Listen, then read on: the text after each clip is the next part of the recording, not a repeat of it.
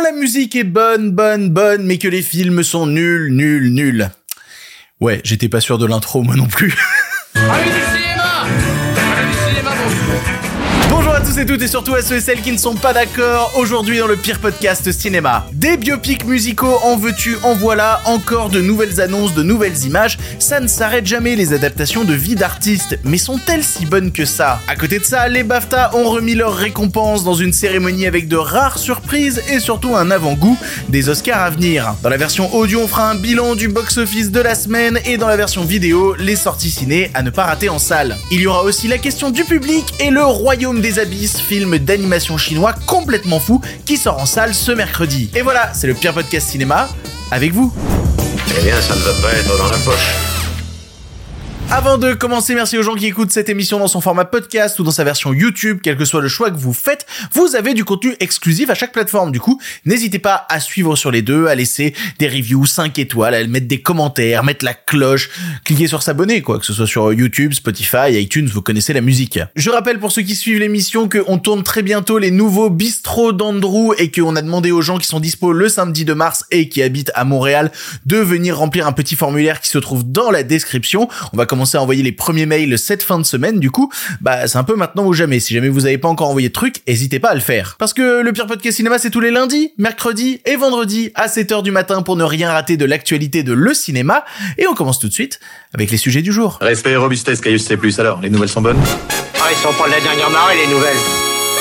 Moi, je veux du féroce actualité. Bon, Hollywood, c'est quoi votre délire avec les biopics musicaux en ce moment? Je veux dire, il y a Bohemian Rhapsody qui a chopé des Oscars il y a 5 ans et donc du coup maintenant vous êtes en mode Eh, moi aussi j'en veux un Depuis le début de l'année, à chaque fois que je commence à trier les news avant de faire une émission, j'ai l'impression qu'il y a une nouvelle annonce à base de Ils vont adapter la vie de tel artiste musical sur grand écran. Ça s'arrête jamais, c'est épuisant. En ce moment déjà en salle, il y a Bob Marley One Love et je vais spoiler un petit peu la partie euh, box-office de tout à l'heure, mais c'est le plus gros succès de cette semaine, que ce soit aux US et en France. Il est top 1 partout. Alors qu'il paraît que c'est nul à chier. Je veux dire, si tu regardes du côté des États-Unis, les critiques sont au mieux moyennes et en France, il y a que le Figaro et Télé 7 jours qui ont aimé. Je ferai pas de commentaires, mais quand même. Mais bon, il y a Bob Marley sur l'affiche, du coup les gens ils y vont parce qu'ils aiment bien la musique.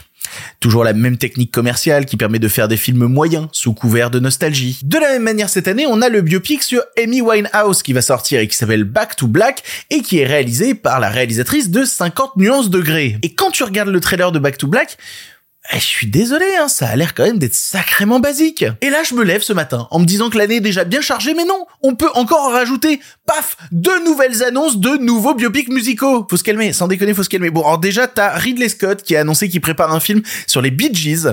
Putain, si le film s'appelle pas Stayin' Alive, c'est oh non, Night Fever. Faut que le film s'appelle Night Fever, j'ai l'idée. Et quand Ridley Scott s'occupe de réaliser des histoires vraies, ça peut donner le meilleur comme le pire. Si on veut faire un delta dans cette catégorie-là, c'est le type qui a fait à la fois euh, American Gang tout l'argent du monde, et à côté House of Gucci. et House of Gucci, c'est ouais, non, c'est quelque chose, c'est quelque chose. On n'a pas plus d'infos sur Scott qui s'occupe des Bee si ce n'est que ce sera distribué par la Paramount et qu'à l'écriture, on retrouve le scénariste John Logan. John Logan qui a écrit aussi le film Michael Jackson qui est en tournage actuellement. Oui, alors ça on en avait déjà parlé il y a quelques temps, mais il y a un film sur Michael Jackson qui s'appelle Michael qui doit sortir en 2025 et qui est réalisé par Antoine Fuqua. Antoine Fuqua à qui on doit notamment la saga des films d'action Equalizer ou aussi Training Day. Oui, on change quand même sacrément de registre. Il réalise donc en ce moment un biopic sur Michael Jackson et le rôle de Michael Jackson est tenu par Jafar Jackson, qui est en fait le neveu de Michael Jackson. Avec un membre de la famille au casting, on peut imaginer un véritable traitement extrêmement objectif de la vie de Jackson. Ça va être super cette affaire. Et si vous vous dites, ça commence à faire quand même, bah sachez qu'on peut toujours faire plus. Par exemple, imaginons qu'on veuille adapter un, groupe, la vie d'un groupe. Bah pourquoi faire un seul biopic? Il y a quatre membres dans le groupe. Bah faisons quatre films. On apprend dans Deadline que Sam Mendes a signé un deal énorme avec Apple et Sony pour adapter l'histoire des Beatles au cinéma. Et le but va pas être de faire qu'un seul film donc, mais un film par membre. Un film sur Paul McCartney, un film sur John Lennon, un film sur Ringo Starr et un film sur George Harrison. C'est un projet absolument titanesque que Sam Mendes présente comme un truc avec des films interconnectés. En gros, ce sera la même histoire, mais racontée de différents points de vue. C'est le MCU du Yellow Submarine. J'avais posté une vanne sur Instagram, mais plus ça avance, plus j'en rêve, du fait qu'en fait, tous ces biopics musicaux sont interconnectés. C'est que à la fin, il y a une sorte de Avengers du biopic musicaux, genre We Are the World, et tous les gens qui ont interprété des stars à un moment, et ben se retrouvent dans le même film et vivent leur vie ensemble. Bon, le projet Beatles, c'est énorme, et de tous les trucs que je vous ai cités précédemment, c'est sûrement le film qui m'intéresse le plus, déjà parce que c'est Sam Mendes derrière la caméra. Sam Mendes, c'est entre autres le réalisateur de Skyfall, qui est je pense le meilleur film James Bond de tous les temps, mais aussi de 1917, qui avait eu son petit effet quand même dans les salles il y a quelques temps. Il a aussi fait il y a deux ans Empire of Light, qui est passé un peu inaperçu et je trouve ça vraiment dommage. Le film très sympa et Olivia Colman dedans est brillante. Bref, c'est un cinéaste talentueux qui va avoir un budget conséquent pour faire quatre gros longs métrages qui sont prévus pour 2027. Du coup, pourquoi pas? J'ai envie de dire, pourquoi pas? Bah euh, pourquoi pas Pourquoi pas? Bah parce que euh, l'influence des proches. C'est le souci des biopics musicaux modernes, le moment où les proches décident de s'en mêler et de venir interférer avec la production d'un long métrage. Quand c'est pas tout simplement les gens encore vivants dont on adapte une partie de, leur vie qui viennent dire ah non non non mais en fait ce détail-là vous le racontez pas. Ça fait partie des énormes défauts qu'a cette énorme merde de Bohemian Rhapsody, le fait que les membres encore vivants de Queen étaient producteurs du long métrage et sont venus mettre leur grain de sel en essayant de se donner le beau rôle et en enfonçant un petit peu Freddy. Vraiment, ils se font passer pour des saints et à côté t'as tout un récit en mode oui, mais Freddy Mercury, il était pas vraiment homosexuel, non, c'est juste qu'il avait pas trouvé la bonne. C'est vraiment ça, Bohemian Rhapsody, c'est abject ce film. Ces films sont à la fois de la réécriture historique, mais sont surtout là pour servir des intérêts, pour relancer des ventes d'albums. Et du coup, bah, ils se doivent d'être assez lisse et donc inintéressant. Le seul qui a vraiment pris des risques récemment, c'est Elton John. Elton John euh, qui a participé à la production de Rocketman et où il a accepté de se montrer pas toujours sous son meilleur jour. C'est-à-dire quand tu regardes Rocketman, il y a des moments où t'es capable de dire putain Elton là tu déconnes plein but, t'as vraiment un comportement de connard. Mais c'est vachement relativisé parce que quand tu arrives à la fin du film, t'as un générique où on te dit mais maintenant Elton John c'est une personne absolument merveilleuse qui n'a aucun défaut, quasiment Dieu tombé sur terre. Après j'aime beaucoup Rocketman, voilà. Parce que déjà, euh, comparé à Bohemian Rhapsody, il y a de la mise en scène. Ça, c'est déjà pas mal, dis donc. Eminem aussi, au début de sa carrière, quand il fait 8 Mile, il accepte de pas montrer seulement les côtés positifs de sa vie, si tant est qu'il y en ait. Mais là, en vrai, quand il fait ça, Eminem, eh ben, il sert aussi un autre narratif. Il montre vraiment, bah, excuse-moi, je viens de la galère, euh, il se donne une forme de street cred. C'est un peu à l'image du clash qui est à la fin du film. C'est-à-dire, voilà, je lâche tous les dossiers sur moi, vous savez tout sur moi, vous pouvez plus m'attaquer sur rien, et du coup, maintenant, je peux vous rouler dessus. En fait, pour les biopics musicaux, faut, faut faire deux trucs. Soit, faut accepter de ne pas raconter la réalité, mais il faut le montrer, faut l'assumer, faut dire voilà, moi mon projet c'est un projet de cinéma qui n'est pas là pour démontrer une vérité absolue, mais pour créer une vision propre à l'auteur qui, qui fait le film. C'est le cas par exemple du super I'm Not There de Todd Haynes, euh, qui traite de la vie de Bob Dylan et qui dit clairement et frontalement je ne suis pas là pour dépeindre quelque forme de réalité que ce soit. Et le parti pris est radical parce que, en gros, t'as six Bob Dylan différents dans le film. Six Bob Dylan à des époques différentes, avec des récits différents, des passés et des futurs différents, qui sont interprétés par Christian Bale, par S. Ledger, par Richard Gere, et ça passe aussi à Kate Blanchett ou encore Marcus Carl Franklin, qui joue Bob Dylan alors que bah c'était quand même un petit garçon afro-américain. Ils se font même pas appeler Bob Dylan, ils ont tous des noms différents dans le film, mais en faisant justement ce panel de faux Bob Dylan, eh ben on arrive à tirer des traits de personnalité communs. On arrive justement à retranscrire au mieux tous les des petits détails qui font la personnalité du vrai Bob Dylan. Puis ça sert le dispositif, voilà, ça sert le cinéma, n'est-ce pas le plus important? Ou alors, et c'est la deuxième option pour les biopics musicaux, ben, il s'agit de pas faire des films sur des gens où il y a encore des proches vivants. S'intéresser qu'à des figures où tout le monde est mort et c'est extrêmement lointain. Comme ça, t'as aucun risque de te faire emmerder. Tu peux faire le film que tu veux. Genre Amadeus de Milos Forman. Oui, alors j'ai pris un truc très très très radical parce que c'est sûr que quand il fait le film, tu vas pas avoir les arrière, arrière, arrière, arrière, arrière, arrière, arrière, arrière petits enfants de Mozart qui vont débarquer pour dire excusez-moi, je trouve que vous dépeignez Salieri de la mauvaise manière. Non, on fait du cinéma, on a un truc à défendre. Merde. Voilà. Et je m'en plains beaucoup, mais j'ai aucun mal avec la réécriture historique quand je sens qu'elle sert la vision d'un auteur et pas des intérêts mercantiles qu'on peut avoir autour. Par exemple, vous voyez, quand Ridley Scott il fait Napoléon, il choisit pas ce scénario pour rien, il choisit pas cette version de Napoléon pour rien. Il veut raconter quelque chose à travers Napoléon, même si ça respecte pas tout à fait la réalité. C'est ça la différence en fait, c'est qu'il y a un gars qui a une vision artistique à défendre et il y a des gens producteurs qui veulent vendre des albums. Ou alors je sais pas, il va y avoir la grosse mixtape à Napoléon, tu vois, on n'est pas prêt. Il n'y a pas de vision artistique dans Bohemian Rhapsody, si ce n'est l'envie de créer une légende en masquant tous les petits détails gênants sous le tapis. Et préparez-vous, hein, on parlait du biopic sur Michael Jackson, ça va être exactement le même délire. On va pas beaucoup voir Neverland à l'intérieur. Et histoire de pas être que négatif, tiens, quelques biopics musicaux que j'aime beaucoup et que je vous conseille. J'adore Gainsbourg, vie héroïque de Johan Sfar, qui est en plus un film qui assume de ne pas raconter une réalité radicale. Non, c'est pas le but. Dès le début, il y a pas marqué un film de Johan Sfar, il y a marqué un conte de Johan Sfar. Et du coup, tu peux te permettre de créer des trucs assez extravagants visuellement, d'aller dans certains détails idiots. C'est aussi sombre que c'est rigolo et entraînant par sa musique. Je vous le conseille énormément. Dans les trucs récents aussi, il y a le film Leto du réalisateur Kirill Serebrennikov, qui s'intéresse à plusieurs groupes de rock faisant partie de la scène underground en URSS dans les années 80. Une époque où, bon, écouter des groupes américains et faire du rock en Russie, c'était pas extrêmement bien vu. Et donc tu vas suivre à la fois l'avènement de tout un avènement musical dans un pays qui le réfrène, la répression que ça entraîne, mais aussi une histoire d'amour qui se délite, qui se reforme, c'est un peu compliqué. Et encore une fois, si vous voulez des musiques qui sont mises en image de manière absolument dingue, faut regarder Leto, c'est complètement fou. Et un dernier, je vais pas citer, je vais pas citer Pink Floyd The Wall, voilà, parce que c'est génial, mais ça rentre pas vraiment dans le délire. Oh tiens, ça, un, film dont j'ai aucune idée s'il est bon ou pas, je l'ai beaucoup vu à l'adolescence, mais du coup ça fait plus de dix ans que je l'ai pas vu, je sais pas si, si mon souvenir est aussi, euh, aussi pur que ce que je crois l'être. Plus jeune, j'adorais le film Dreamgirls, avec euh, Beyoncé, avec Jamie Foxx, avec Eddie Murphy, et raconte, en gros, c'est une reprise du récit d'un groupe qui a existé qui s'appelait The Supremes, et ça va s'inspirer de leur vie et des événements qu'elles ont vécu pour essayer de construire un long métrage de fiction. Genre Eddie Murphy, vous voyez, il joue une version de James Brown. Il y a ce genre de truc là. Après, comme je vous disais, je l'ai pas vu depuis plus de dix ans, j'écoutais l'album en boucle à l'époque, ça se trouve ça a très mal vieilli et c'était pas si dingue, mais voilà, une reco dont je suis pas sûr, à l'époque, j'adorais Dreamgirls. Bref, il faut faire des films mais surtout il faut en faire des bons, il faut pas faire des putains de biopics prétextes pour vendre des albums en crachant sur toute une partie de l'histoire véritable, faut surtout essayer de faire du bon cinéma. Et ça, j'ai l'impression que c'est le plus dur.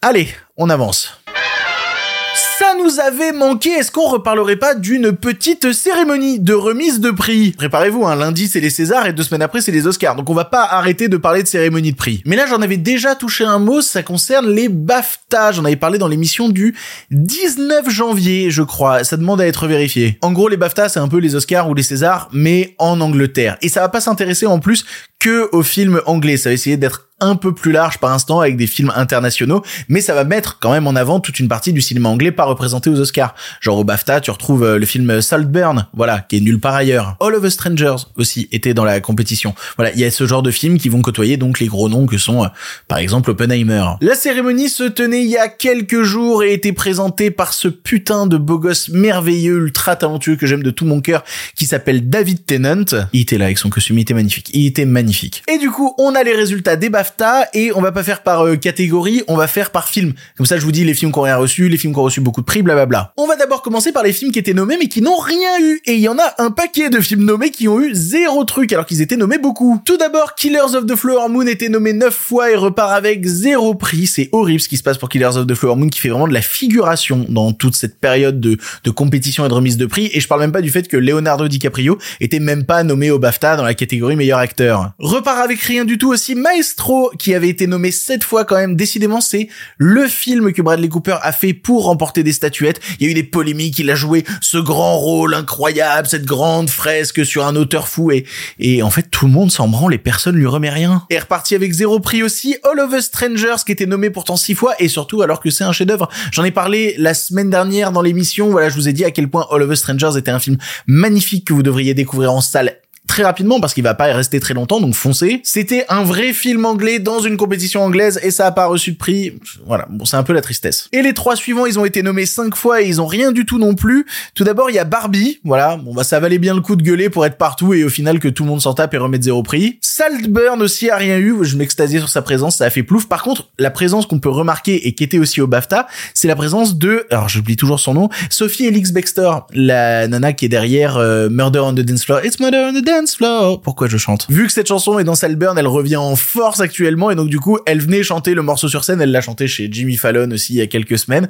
Voilà, la plus grosse présence de Saltburn, c'est le fait qu'il y a un morceau des années 2000 qui a été chanté sur la scène. Et enfin, Napoléon, nommé cinq fois, jamais rien eu. De toute façon, Ridley Scott a jamais rien eu au BAFTA. Il a déjà été nommé pour cinq ou six films différents. Il est jamais reparti avec rien. La seule fois où il est reparti avec un BAFTA, c'est quand on lui en a fait genre un BAFTA d'honneur pour récompenser l'entièreté de sa carrière. Allez, on continue avec les films qui cette fois-ci ont gagné des trucs. Tout d'abord, Anatomie d'une d'une chute, Cocorico est reparti avec un prix, celui du meilleur scénario original. Le scénario de Anatomie d'une chute continue à remporter un paquet de trucs et devrait remporter ce prix-là dans la même catégorie aux Oscars. Ce sera le seul prix concernant Anatomie d'une chute et donc ça veut dire que Sandra Hüller repartira avec rien du tout. Sandra Hüller, comédienne principale, qui était nommée deux fois en plus au BAFTA, à la fois dans meilleure actrice et meilleure actrice dans un second rôle, vu qu'elle joue à la fois dans Anatomie d'une chute et The Zone of Interest. Toujours rien pour elle. C'est un des plus gros scandales. Vu qu'on était dans la catégorie scénario, meilleur scénario adapté a été remporté par American Fiction, dont ça a été le seul prix aussi, qui devrait aussi, je pense, repartir avec le même truc aux Oscars. Va falloir que je le rattrape avant les Oscars. Ce sera fait, je vous le promets. Il a battu d'ailleurs dans cette catégorie All of Us Strangers, Oppenheimer ou Poor Things.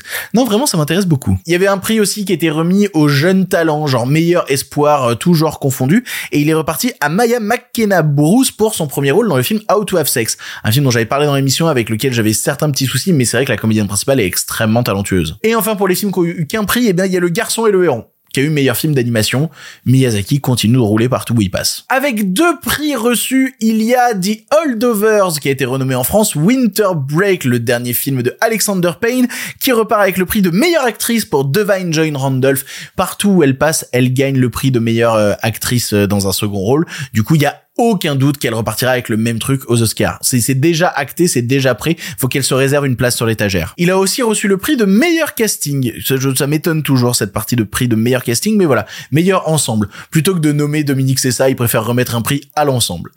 Voilà. Et reparti avec trois prix de Zone of Interest. Putain, enfin de Zone of Interest reçoit des prix, il était temps quand même. Il est reparti avec le prix de meilleur film en langue étrangère, battant donc dans cette catégorie Anatomie d'une chute. J'ai envie de croiser les doigts pour les Oscars et de me dire que il va se passer la même chose parce que oui, j'aime bien Anatomie, je serais très content s'il avait l'Oscar, mais je suis on ne peut plus fan du travail effectué à l'intérieur de The Zone of Interest, qui a une démarche un peu trop radicale pour les Américains. Je suis pas certain qu'ils lui remettent le prix. Non, je pense que Anatomie d'une chute l'aura, mais bon, ça fait plaisir que là il l'ait eu. The Zone of Interest a aussi reçu le BAFTA du meilleur son, qui est un prix assez logique. Et enfin du meilleur film britannique, oui, parce qu'il y a deux catégories, à savoir meilleur film et meilleur film britannique. Et d'ailleurs dans meilleur film britannique, il y avait All of Us Strangers, il y avait How to Have Sex, il y avait Napoléon, il y avait Poor Things, il y avait Saltburn, où il y avait Wonka. Wow, Wonka était là, c'est super Wonka. Rien du tout pour Wonka. Il reste plus que deux films qui du coup se sont partagés l'entièreté des prix de la cérémonie, c'est abusé, puisque avec cinq prix reçus, il y a Poor Things, évidemment Poor Things de Yorgos Lanthimos c'est là. Il a reçu meilleur effet visuel, meilleur make-up et coiffure, meilleur costume, meilleur décor. Majoritairement, le film a reçu des prix techniques, ce qui est assez un peu étonnant parce que il les mérite ces prix-là. Effectivement, les décors, les costumes, pourquoi pas? C'est on ne peut plus mériter. Le seul gros prix par contre avec lequel il repart, là aussi c'est évident, c'est celui de la meilleure actrice pour Emma Stone qui continue elle aussi de rouler sur la compétition partout où elle passe. Elle aura l'Oscar et on la félicite déjà d'avance. Ne reste donc plus qu'un film pour récupérer tous les putains de prix principaux des BAFTA, et il s'agit évidemment d'Oppenheimer de Christopher Nolan. Meilleure musique, bon ça c'était l'évidence, il l'a eu partout ailleurs. Meilleur montage, oui, alors même si Anatomie d'une a été nommé au meilleur montage aux Oscars, ce sera Oppenheimer qui l'aura. Meilleure photo, il faut voir son chef-op Hoyt van qui se balade avec une caméra IMAX sur les épaules comme ça, rien que pour ça, ça mérite la meilleure photo. Meilleur acteur dans un second rôle a été remis à Robert Downey Jr., c'est pas étonnant, il a fait un discours, il s'est permis un petit tacle à sa carrière dans les Marvel, c'était un peu rigolo, et meilleur acteur dans un rôle principal a été remis à Killian Murphy. Là aussi assez peu étonnant, mais ça veut dire que il a battu Paul Giamatti. Reste à voir donc qui séduira le plus l'Académie des Oscars, Killian Murphy ou Paul Giamatti. Et enfin, bien évidemment, Oppenheimer a reçu meilleur réalisateur. Bon d'accord, il y avait Jonathan Glazer qui était nommé, mais visiblement tout le monde a oublié. Et meilleur film, c'était l'événement incontournable. C'est celui qui va gagner l'Oscar du meilleur film cette année. Si ça n'arrive pas, c'est improbable. Je me permets une petite digression d'ailleurs. Euh, meilleur réalisateur a été remis par Hugh Grant, qui a fait toute une chanson en mode Oh, on chante beaucoup dans cette émission. Je vous encourage à trouver ça sur internet. C'était très marrant la manière dont, dont Hugh Grant a remis le prix. Et à côté de ça, le prix de meilleur film a été remis par Michael J. Fox, qui est atteint de la maladie de Parkinson depuis très longtemps et qui s'est quand même déplacé à la cérémonie pour remettre le prix. Et ce qui est horrible en plus, c'est que bah, je sais pourquoi il s'est déplacé. Il s'est déplacé parce que son documentaire euh, qui traite de sa vie était nommé et pourtant son documentaire a même pas reçu le BAFTA. Non, c'est le film 20 Days in Mariupol qui l'a reçu. Et du coup, bah, il s'est déplacé pour faire du blablabla, pour avoir une standing ovation et puis rentrer à la maison. C'est un peu triste. C'est un peu triste. Voyez le documentaire sur Michael J. Fox. Il est vraiment super. Bref, c'était les résultats des BAFTA qui nous annoncent un petit peu la couleur pour les Oscars à venir. J'ai hâte qu'on ait passé cette période de cérémonie et qu'on puisse enfin débriefer, faire un bilan et essayer de regarder tout ça avec du recul. Parce que là, ça fait beaucoup. Ça commence à être vraiment beaucoup. Allez, on avance.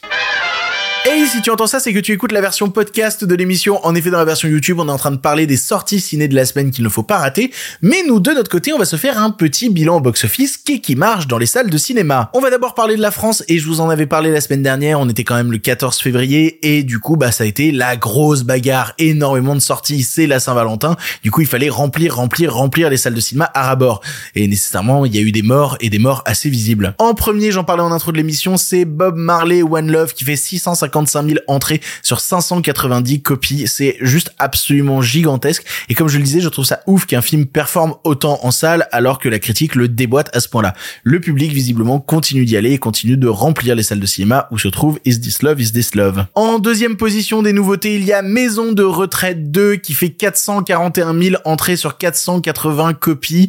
Alors après, il faut pas oublier que Maison de retraite 2 avait eu beaucoup d'avant-premières et que du coup, il avait déjà fait 136 000 entrées en avant-première. Le score est impressionnant, hein, 441 000 c'est quand même beaucoup, mais voilà, il faut quand même relativiser. En troisième position des nouveautés, c'est Chien et Chat, la comédie avec Franck Dubosc qui fait 243 000 entrées sur 560 copies. C'est pas mal, c'est pas mal et c'est étonnant de commencer à constater à quel point il y a un nombre de comédies populaires dans le top qui est complètement ouf. Parce que je vais vous spoiler maintenant en fait, mais Chien et Chat est troisième des nouveautés, mais quatrième du box-office total. Comme Maison de retraite est deuxième des nouveautés, mais troisième du box-office total. En deuxième, c'est un film sorti la semaine dernière, à savoir Cocorico, la comédie avec Christian Clavier et Didier Bourdon qui marche encore très très fort. Le film a fait plus 300 000 entrées cette semaine, 612 copies, il en a un total de 891 000 entrées. C'est énorme ce qui se passe avec Cocorico. Ce qui veut dire que juste si on additionne les entrées faites par des comédies françaises populaires entre mercredi et dimanche, juste ce petit temps-là, en réunissant ces trois films, eh ben on arrive à quasi un million d'entrées. C'est énorme, c'est gigantesque. Et à chaque fois que j'entends des gens se plaindre en mode oui, en France, on fait que des comédies pourries, regardez à quel point les gens vont les voir. Regardez la demande qu'il y a pour ces films, c'est hallucinant. Après février, faut être honnête, ça a toujours été euh, une période propice pour les distributeurs pour sortir des grosses locomotives de comédies françaises. C'est toujours dans cette période de l'année. C'est-à-dire que l'année dernière, à ce moment-là, t'avais euh, Astérix et t'avais Alibi 2, et l'année d'avant, t'avais Maison de retraite 1 qui sortait pendant la même période. Et bref, à part les comédies françaises, vous devez commencer à vous dire, attends, mais la semaine dernière, il y a quand même Madame Web qui est sortie. Pourquoi il a toujours pas cité Madame Web Eh ben parce que Madame Web, il est en bas du classement. C'est une grosse plantade. Il fait un total de 172 000 entrées à la fin de son premier week-end sur 555 copies. Pour vous donner une idée, le score de Madame Web à la fin de son premier week-end, c'est moitié moins que au même moment le score de Morbius. Au même moment aussi, Blue Beetle en était à 190 000 entrées. Même Blue Beetle a fait plus que Madame Web. Et même The Marvels, qu'on décrivait comme la plantade ultime du MCU, blablabla, bla, bla, bah, à la fin de son premier week-end, il était à 330 000. Il était à plus du double aussi. On peut se rassurer, avoir un peu d'espoir en voyant que de son côté, All of Us Strangers, qui est seulement sur 109 salles, et ben a quand même réussi à la fin de son premier week-end à faire un total de 57 000 entrées. C'est la meilleure moyenne d'entrées par copie de la semaine. C'est rassurant parce que il est peu diffusé, mais là où il est diffusé, et eh ben les salles sont remplies. Et du coup, faut citer les morts, non Parce que j'avais cité plein de trucs la semaine dernière. Vivant, le film sur les journalistes fait 42 000 entrées sur 175 copies, c'est la débandade. Et le Molière imaginaire avec Laurent Lafitte fait 24 000 entrées sur 120 copies. Là, c'est vraiment un désastre absolu. En ce qui concerne des films sortis un peu avant, il y a quand même des trucs très cool. The Zone of Interest fait plus 100 000 entrées encore, il dépasse les 500 000 entrées. Je suis très très content. Et Dali de Quentin Dupieux atteint les 300 000 entrées. C'est très joli. On verra si ça termine au niveau de son précédent. Il y a du côté des États-Unis, il y a pas grand-chose à dire de plus parce que la différence est pas vraiment notable. Le top 1, c'est Bob Marley qui fait 52 millions au box-office domestique pour un total monde de 81 millions. Voilà, c'est fou le succès de ce film. Et de son côté, Madame Web fait un score domestique de 26 millions pour un total monde de 51. Le film a coûté 80 millions, je crois, à moins d'un gros succès en Chine. Ça sent la plantade à peine rentable. De toute manière, le public veut plus y retourner, le bouche à oreille dessus est désastreux. Voilà, c'était le bilan du box-office des entrées en salle fait cette On va encore avoir de sacrés trucs en salle ce mercredi. J'ai hâte qu'on puisse parler des entrées la semaine prochaine. Les nouvelles n'étaient pas très fraîches, en effet. Il est l'heure de la question du public. Vous le savez, je poste une story sur Instagram. Suivez-moi sur Instagram où je dis, eh, vous avez une question sur l'actualité. Et après, je regarde toutes vos questions et je sélectionne une où je me dis, tiens, j'ai un truc à répondre. Si ça vous intéresse, comme je vous ai dit, le lien est en description. Suivez-moi sur Insta. Et aujourd'hui, la question nous vient de Suzume Music qui demande, qu'en est-il des négociations sur l'intelligence artificielle à l'échelle de l'Union européenne? Un espoir pour la protection des créateurs? C'est plus compliqué que ça. Oui, parce que après l'émission de lundi où j'ai parlé longuement d'intelligence artificielle et de son impact sur euh, la création de contenu audiovisuel, j'ai reçu énormément de messages. Entre deux commentaires de gens qui me traitaient de sale réac ou de gens qui laissaient des trucs du style euh, bah de toute manière, si des artistes perdent leur travail à cause de l'intelligence artificielle, et eh bah c'est qu'ils étaient inutiles et du coup c'est bien qu'ils soient remplacés. Vraiment, il y a eu des commentaires comme ça. Il y a des gens, c'est des connards et il n'y a pas besoin de discuter avec eux. Et j'abordais dans cette émission sur l'intelligence artificielle assez rapidement le fait qu'il y avait des petits groupes qui essayaient justement d'avoir une véritable régulation de l'intelligence artificielle au niveau européen, mais que ça bougeait pas beaucoup, c'était pas un sujet majeur. Mais en fait, c'est plutôt que le temps politique n'a rien à voir avec le temps de la création. Ils vivent pas sur la même timeline, ils durent pas le même temps. Il y en a un des deux qui est beaucoup plus long. Parce que au Parlement européen vient d'être adopté ce qui s'appelle le AI Act, un texte qui a été fait assez rapidement en réaction à la montée en puissance de l'intelligence artificielle et vite vite vite, fallait réguler les trucs importants tout de suite. Le texte en question, le Intelligence Artificielle Act, a mis plus de 9 mois à se faire et pour cause, il y a un pays qui a pété les roustons pendant 7 mois à refuser de signer les premières régulations sur l'intelligence artificielle. Vous savez le pays qui a refusé de signer? C'est la France. En fait, t'as deux visions qui s'opposent. D'un côté, t'as des gens qui sont inquiets et qui veulent un cadre très strict, quitte à ensuite faire sauter certaines barrières, mais au départ, vite, on sécurise et après on voit. Et des gens qui disent, bah non, voyons, vous voulez faire de la régulation, c'est ce que j'appelle un frein à l'innovation. Du coup, les Français ont gratté, gratté, ont demandé un paquet de concessions sur les régulations parce que bon, il faut quand même pas ralentir les startups françaises, faut rester compétitif. Il y a un truc qui les bloquait par exemple, c'est que le bureau européen leur demandait de réguler les données qui étaient fournies à l'intelligence artificielle, de faire gaffe aux données qu'on à des machines. Et la France était en mode, eh, ça va. Euh. Bref, au final, ce AI Act, j'adore le prononcer, se concentre surtout sur des domaines d'urgence immédiate, genre que l'intelligence artificielle serve pas à faire des arrestations arbitraires sur base de reconnaissance faciale, ou par exemple qu'il n'y ait pas de profilage de données trop important dans le domaine de la santé. Et en France, c'est la CNIL qui va s'occuper de tout ça et superviser que voilà, on respecte bien toutes les règles européennes. Et du coup, ben du côté de l'art, euh, ben pas grand chose pas grand chose dans le sens euh, dans le sens c'est pas la priorité en fait. Il a fallu presque un an pour réussir à trouver un accord au niveau européen sur juste la base de venez on dit que l'intelligence artificielle on fait pas n'importe quoi avec pour les arrestations. Il a fallu juste un an pour trouver un accord là-dessus. Un an c'est le temps qu'il a fallu à OpenAI pour passer d'images moches à soudainement de la vidéo haute définition. Et je vais vous faire un spoiler, je suis désolé, je vais être défaitiste mais le temps que le Parlement européen trouve un accord là-dessus, le mal sera déjà fait. La méthode, ça va être, on voit comment ça se passe, comment ça se passe en Europe, comment ça se passe aux États-Unis, on voit ce qui merde, ce qui marche pas, et ensuite on régule. Le problème, c'est que la régulation arrivant après, eh ben les gens seront déjà sur le carreau. Après bon, en France, on a quand même un truc qui s'appelle la sécurité de l'emploi. Voilà, c'est la différence des États-Unis. En France, tu peux pas virer du jour au lendemain la moitié de ton staff pour les remplacer par des robots. On fait pas ça. C'est l'avantage du système français. Il y a des filets de sécurité, il y a des protections. Mais je peux vous dire que ça va regarder de très très près ce qui se passe aux États-Unis pour essayer de s'en inspirer. Du Parlement européen à court terme, c'était de régler toutes les questions de sûreté internationale. Et c'est plutôt logique. C'est évidemment vachement prioritaire. Je suis absolument pas ironique dans ce que je dis vraiment premier degré, réglons d'abord les problèmes de sécurité internationale. Mais même sur ça, la France a bloqué pendant des mois. Alors imaginez ce qui va se passer quand on va commencer à rentrer dans le volet euh, culture. Croyez que c'est Rachida Dati qui va commencer à faire des grands discours éloquents pour protéger les artistes face à l'intelligence artificielle? Non, je pense pas. On attend de voir, on attend de voir. Voilà. Pour l'instant, je, répète, mais oui, je trouve ça pas très rassurant. Pour le cinéma, monsieur Leblanc, pour le grand écran, pas pour la petite lucarne. Allez, un film pour finir et on remballe. Vous le savez, à chaque fin d'émission, je termine en vous parlant d'un film que j'ai apprécié ou non.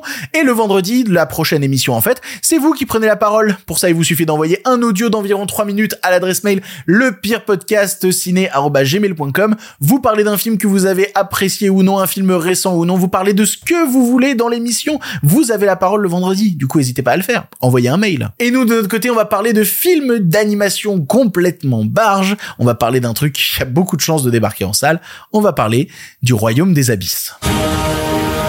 Et si vos rêves devenaient réalité? La légende du restaurant des abysses. Le Royaume des Abysses, c'est donc un long métrage d'animation chinois qui a fait pas mal de bruit l'année dernière. C'est à ce moment-là que j'avais eu l'occasion, moi, de le découvrir. Et par chance, le film finit par sortir dans les salles françaises, ce qui est complètement dingue. J'appuie beaucoup sur ce point, mais c'est pas étonnant. On parle souvent, par exemple, de la chance qu'on a d'avoir certains films d'animation japonaise en France. On arrive quand même à se démerder à avoir de l'animation japonaise. Mais de l'animation chinoise, non, c'est plus que rare. Et pour ça, il faut féliciter le distributeur qui est KMBO et qu'il sort sur plus de 300 salles. Non, c'est un délire. C'est un vrai gros délire. C'est pas une sortie de jours en plus, c'est un vrai truc, une vraie sortie. Non voilà, rien que ça c'est dingue, rien que ça c'est une chance. Donc Le Royaume des Abysses, c'est un film réalisé par Tian Xiaopeng qui raconte l'histoire d'une petite fille qui lors d'une croisière avec ses parents va être aspirée par les fonds marins et se retrouver dans un monde merveilleux peuplé de créatures étranges et surtout d'un bateau. Le bateau en question, c'est en fait un restaurant tenu par un mec un peu barge qui cuisine avec des petites bestioles poilues pour des poissons humanoïdes. Le bateau est conduit par un morse. Complètement fou, c'est le début des aventures et si si on doit parler pour commencer de la partie scénario, il y a un truc qui est évident, qui nous saute aux yeux tout de suite. C'est le voyage de Chihiro. Dans un certain sens, le voyage de Chihiro, c'était une sorte de rip-off de Alice au pays des merveilles, mais en approfondissant un peu plus l'histoire, en voyant les thématiques qui sont traitées à l'intérieur, il faut dire quand même que le royaume des abysses s'inspire énormément du voyage de Chihiro et du travail de Miyazaki en général. Et puis même tout le côté, euh, je suis une gamine, je vais fuir le monde des adultes, blablabla. C'est pas original pour un sou, mais voilà, c'est présent, c'est le lancement du film. Et ça, à la limite, je m'en fous si le scénario est bien. Le problème, c'est que le scénario est un peu à trous. Il y a des trucs trop longs, d'autres trop courts, il y a des personnages invraisemblables, il y a des fois les règles de l'univers qui changent, tu sais pas pourquoi. Tiens, il y a un nouvel antagoniste qui débarque. C'est vraiment le bordel. Après, c'est très énergique. Il y a beaucoup, beaucoup de trucs. C'est peut-être un reproche qu'on peut lui faire, justement. Il y a beaucoup, beaucoup de trucs pour brasser un peu de vent et pour remplir des trous qui... Mais oui, oh, effectivement, c'est très énergique. Et si je commençais par ce défaut-là, si j'abordais tout de suite la question du, bordel du scénario, parce que si t'arrives à passer au-dessus de ça, mais la déflagration d'émotions que tu vas te ramasser sur la gueule, t'es pas prêt. En fait, le film est assez sournois parce qu'au départ, il t'attire avec un univers très mignon, très coloré, très féerique, et petit à petit, de manière insidieuse, il va distiller une véritable noirceur, quelque chose qui va venir te saisir le cœur et te le briser en mille morceaux. Ouais, j'ai j'ai beaucoup pleuré. J'ai énormément pleuré. Et en fait, le film sait qu'il peut se permettre de faire l'impasse sur deux, trois trucs parce que il est conscient qu'il met à l'amende tous les autres sur un point précis. À savoir son travail de l'animation. Parce qu'on a beaucoup loué l'année dernière le travail d'animation de Spider-Verse. À raison, hein, d'ailleurs. Effectivement, c'est très joli, c'est bourré d'idées. C'est vraiment génial Spider-Verse. C'est pas la discussion. C'est juste que là, on est à un autre degré de folie. Ah, on est à un autre degré de technique. C'est subjugant de beauté. Il y a à la fois un travail sur les décors qui est hallucinant, sur les nappes de couleurs. Il y a tout un travail sur les fluides. Oui, alors je sais que dit comme ça, c'est un peu bizarre, mais le film se déroulant dans la mer avec justement tout ce côté aquatique en permanence, et ben les personnages vont aussi se mouvoir de manière euh, Ouais, comme des fluides. C'est très, très bizarre à décrire. C'est comme si tout était mouillé en permanence. Si on regardait ça à travers une lentille couverte d'eau, même les personnages, ils vont se mouvoir de manière trop bizarre. Ils sont assez irréels. C'est, c'est très étrange. On dirait de la pâte à modeler qui se déforme en permanence. C'est pas que c'est animé, en fait, c'est que c'est suranimé. Genre, il y a tout un travail sur les lumières, sur les petits détails aussi. Il te construit tout un truc à la fois sur la faune et la flore qui est présente. C'est, c'est dingue. Le boulot qui est abattu dans ce film est hallucinant. C'est comme si on recherchait en permanence à ce que tous les éléments du film soient organiques, soient vivants, qu'ils aient la possibilité à un moment de se mouvoir. Rien ne doit jamais être fixe, tout doit toujours pouvoir se déplacer, tout doit toujours pouvoir vivre. Rien que pour ça, rien que pour ce pari-là, vous devez aller voir le Royaume des Abysses. C'est à voir sur le plus grand écran possible, c'est d'une richesse visuelle dingue, c'est un bonbon pour les yeux, c'est épuisant de beauté. Ça me fait oublier les défauts que je vous ai dit au début. Ce qui me rend un peu perplexe. Parce que, comme je disais, ouais, je chiale, mais je, me rends compte que niveau écriture, niveau plagiat et tout, faut pas utiliser le terme plagiat, mais quand même, il y a un problème à ce niveau-là avec ce film. Il y a un vrai problème. Et puis, plus je regarde le Royaume des Abysses, plus je l'oublie, ce problème. Parce que le cinéma, bah, c'est avant tout de l'image. C'est avant tout ce que tu regardes. Et ce que tu regardes dans le royaume des abysses, c'est à putain de tomber par terre. J'ai rarement vu un film me faire oublier autant tout le reste. Me dire, viens, je t'emmène dans un univers que tu voudras plus jamais quitter. Oui, ok, cet univers est complètement con. Mais on s'en fout, on s'en fout qu'il soit con, tant qu'on y prend un plaisir euh, cinématographique. C'est aussi le sous-texte de cette émission. On s'en fout qu'il soit con, tant qu'on y prend du plaisir cinématographique. Je vais la renommer comme ça. Plongez-vous dans le royaume des abysses s'il passe près de chez vous. Vous allez au moins vivre une expérience visuellement dingue. Et rien que ça, n'est-ce pas le plus important?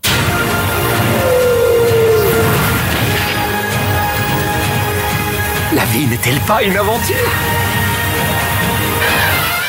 C'est ainsi que se termine cette émission du pire podcast cinéma. C'est mercredi, c'est bientôt le week-end. J'ai très très hâte que le week-end arrive. Parce que le jour où sort cette émission, en même temps, je tourne une autre grosse vidéo qui devait sortir en fin de semaine, mais qui ne sortira jamais en fin de semaine. Non, vraiment, ça n'arrivera pas. Je ferai un post sur Instagram pour expliquer tout ça. Suivez-moi sur Insta. En attendant, bah, on se retrouve vendredi pour une nouvelle émission. Pour l'instant, c'est terminé. Et si vous en voulez encore, Non mais oui, bien sûr, mais c'est fini cette histoire là Par contre, euh, la prochaine fois, avec plaisir.